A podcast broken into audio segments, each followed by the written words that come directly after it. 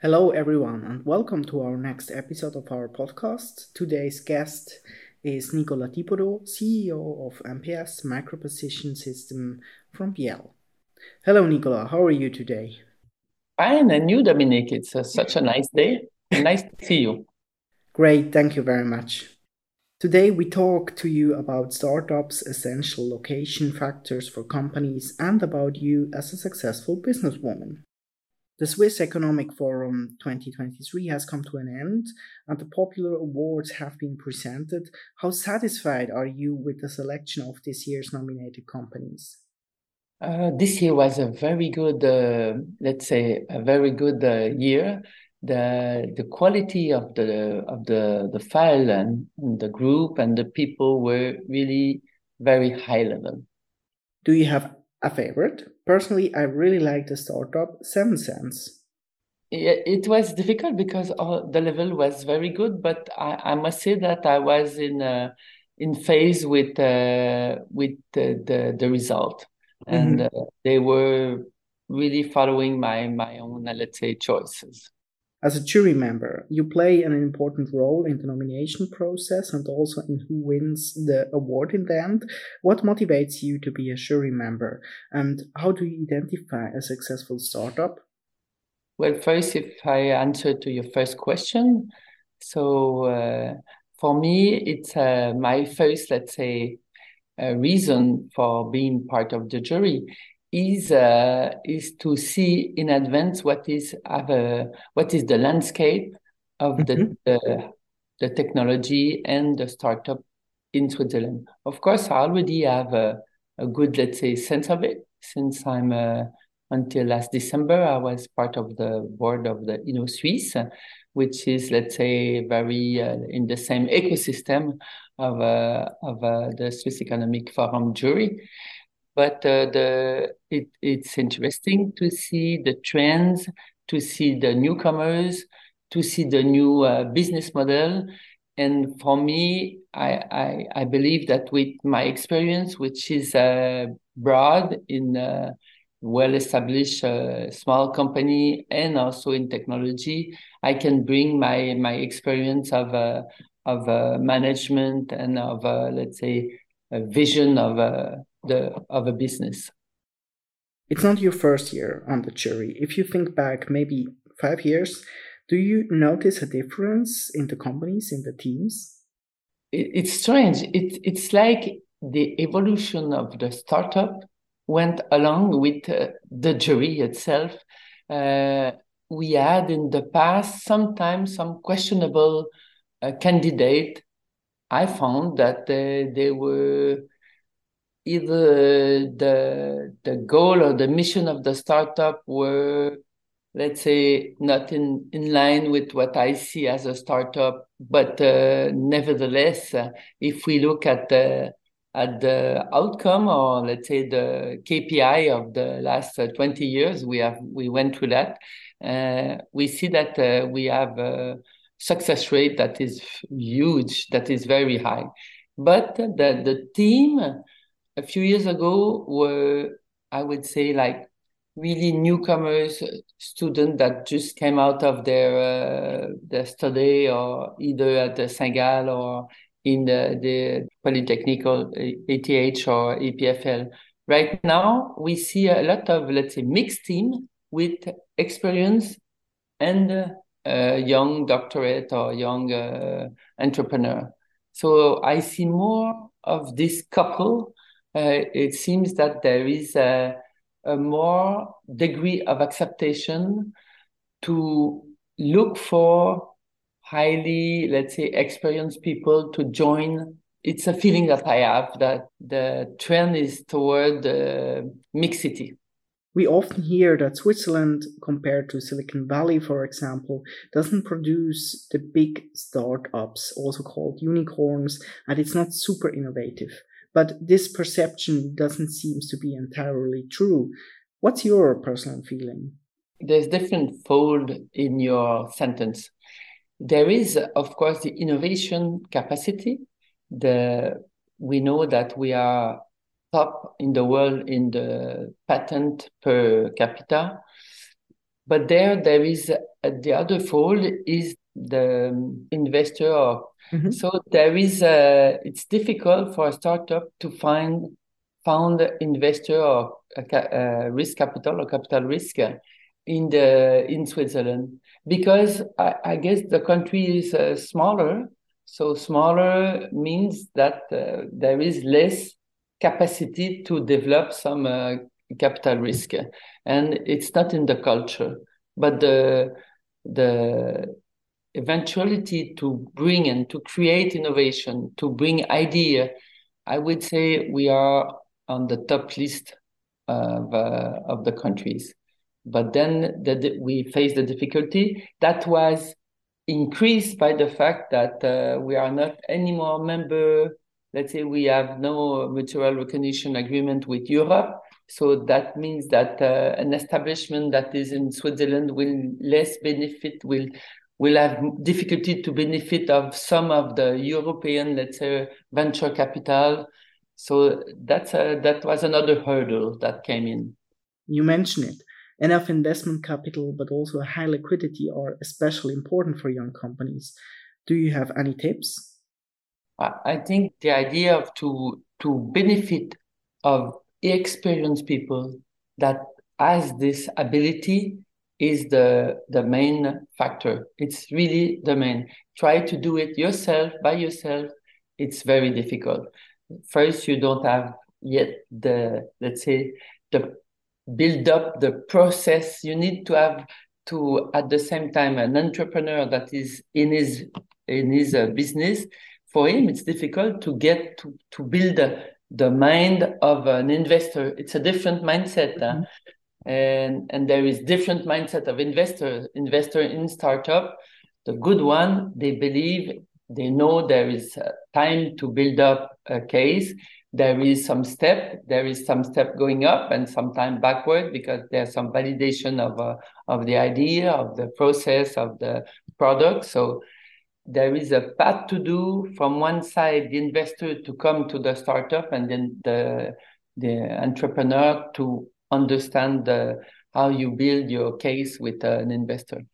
So the tip, really, the, the, the main key factor is is to get in your let's say in your advisory board mm-hmm. to get people that has the experience of of raising money for a startup and if you look at the the let's say the star or the one that really gets unicorns the, yeah you go on there you look on their advisory board you will find some experienced risk capital are you a person who could be asked for an advisory board? No, actually, no. I think I I'm, I'm more operational. Uh, let's say on structure, on on the really on the part that is the core of the entrepreneur, and I'm not um, I'm not strong in finding uh, uh, angel or or capital. Okay. You said it. You are strong in operations. What tips do you have for a young company to grow successfully after the first phase to scale? I think uh, one of the key factors is to have a clear vision of where you want to go, but to be to accept uh, that you have to go step by step and deep. The the key is that the, at the beginning, don't go on the surface of the problem. You have to solve the problem. Sometimes we, the entrepreneur, want to go fast, and there is some, let's say, in the validation process of the product of the idea, there is some uh, solution that are weak. It has to be strong, strong because it's like if you build a boat that has to go fast on the on the ocean there will be a lot of wave. It's better to work at the beginning to have something mm-hmm. strong than to make some patches to go faster. You think you you think you go faster, so that you really, have something stable. Yeah, T- build up the product that is stable, that is uh, strong, and don't go too fast on the step. Uh, don't be superficial. The choice of location is crucial for companies. MPS has several locations here in Switzerland, but also in the US. How do you identify a new good location for your company? The main, really, whether it is in Switzerland or elsewhere, the main thing is the ecosystem. You can be in a country where you have low wages, but if you're out of the ecosystem, the culture is not in relation with your activity. For instance, we decided to go to Boston because the ecosystem it really fits to our, let's say, our business, which is in optic and medical device. If I would be in a different field, let's say automobile or or food industry, I don't think uh, Boston would be a good location. And the ecosystem means that there is not only exactly resource that you need, but there's also an understanding of the resource of the, let's say, the academic level and the, the mindset fits to your business. If you're in pharma, maybe it's cheaper to be uh, in Jura, but maybe the best place would be Jura, close to Basel. There you have a good fit. In uh, pharma, maybe the best place would not be a place where there's no nothing, no ecosystem related to the pharma. So here in Switzerland, you have different locations with MPS. How does it come? It's historical. MPS was founded in Biel. This is a, I mean, it was natural so, but it was really because the ecosystem at the time would fit to our business, which was really high precision. Mm-hmm. And uh, then we had the location in, in Jura because there we have a, a best fit for the really the production of a highly precise and, and rigorous process. Uh, and in the Ajoie, which is part of the Jura, really fits to this. There's a good ecosystem, and we have a location in Court, not Chur Graubünden, but Court uh, near Moutier. There we have uh, uh, quite a huge factory with uh, Swiss turning. You know, Swiss turning was invented, let's say, in that region with uh, Tornos and Petermann. And it stayed like this. On that, uh, in this valley, uh, there is a huge competence in that field, a huge also competition between the people. But this is not too bad. This is good because we believe that uh, we have something to propose to the market and to the, let's say, human resource market. Okay. Get advice from people who have already taken the step. You say that in the UBS Grow Talk. Do you see yourself as a role model for women in tech industry and what advice do you have for admirers? Well, I remember when I was young, probably the my path was also guided by some role model that I happened to be on my path. So, and I was sometime we did a, a book. The EPFL uh, wrote a book or built up a book a few years ago. I think it was well, it's exactly twenty four years ago on different portrait of women in different field, high tech field. Do you have one of this role model? The name? There was a few women. One was myself, and there was a description. There was uh, Marie-Thérèse Ivora, which uh, also worked at, uh, in RUAG and now is a consultant. I met some people like in the last years, and they told me that this book gave them, let's say, an inspiration to decide for the future path. Very interesting. Nicola, tell us what is so special about MPS and what projects are you currently working on? Well, I can say what is special about MPS is that we have a wide variety of field. We are in the watch industry, in medical field, in the optic, in the defense, and in the science, which is uh, sometimes very frightening from some uh, from outside because it seems like there's no focus, but there's a high focus, which is precision, uh, miniaturization, and let's say uh, systems. So the people who come at MPS, they really have a sense of working for, let's say, an achievement that that is uh, extreme, which is in the watch industry. For instance, last week we received a prize, innovation prize at the exhibition of the supplier. We the jury was the 900 exhibitor. They voted for for our file, so it's not a small jury. It's a it's a, a vote from all,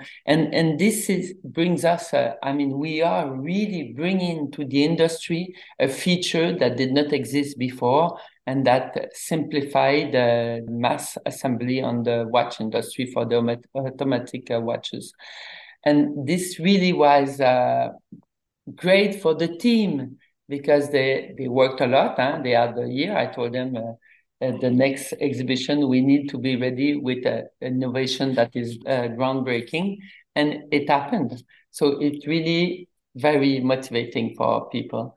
Same in the in the field of the science. We have we were involved in different telescope. Now there is a there's a few project of great ground telescope. Uh, there's one uh, we built some fiber positioning for a telescope in Hawaii, in New Mexico, in Chile, and all those telescopes uh, we had to rebuild all the development each time. So we told ourselves, let's build a project where there will be a modular system that can be used for the development so the telescope can be developed a lot faster.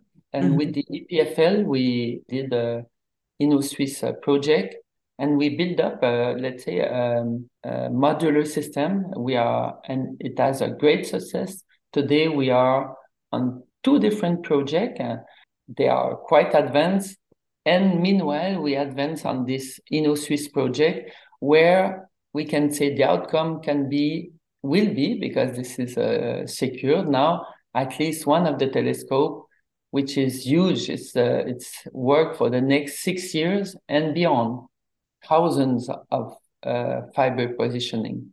And this also gives uh, the sense for really a goal for the team in development. That means it's an idea that we had inside and we have proposed it and we receive a innovation prize, innovation uh, in uh, project from InnoSuisse.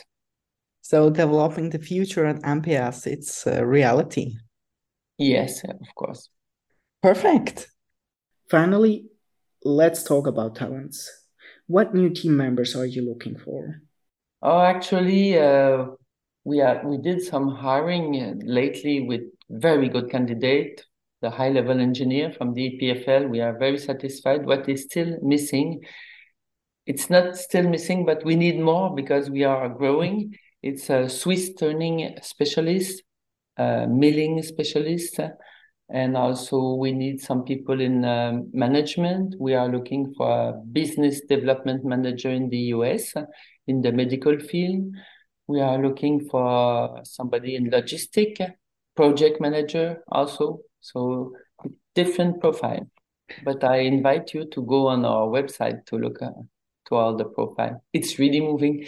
In fact, we have good file. We hire people, but we receive a new project. Now there's a concretization of different projects that force us. I mean, it's a good thing to to grow and to build up, let's say, an infrastructure in human resource and in an infrastructure that is higher. And now we are looking also for space because we need to we need space.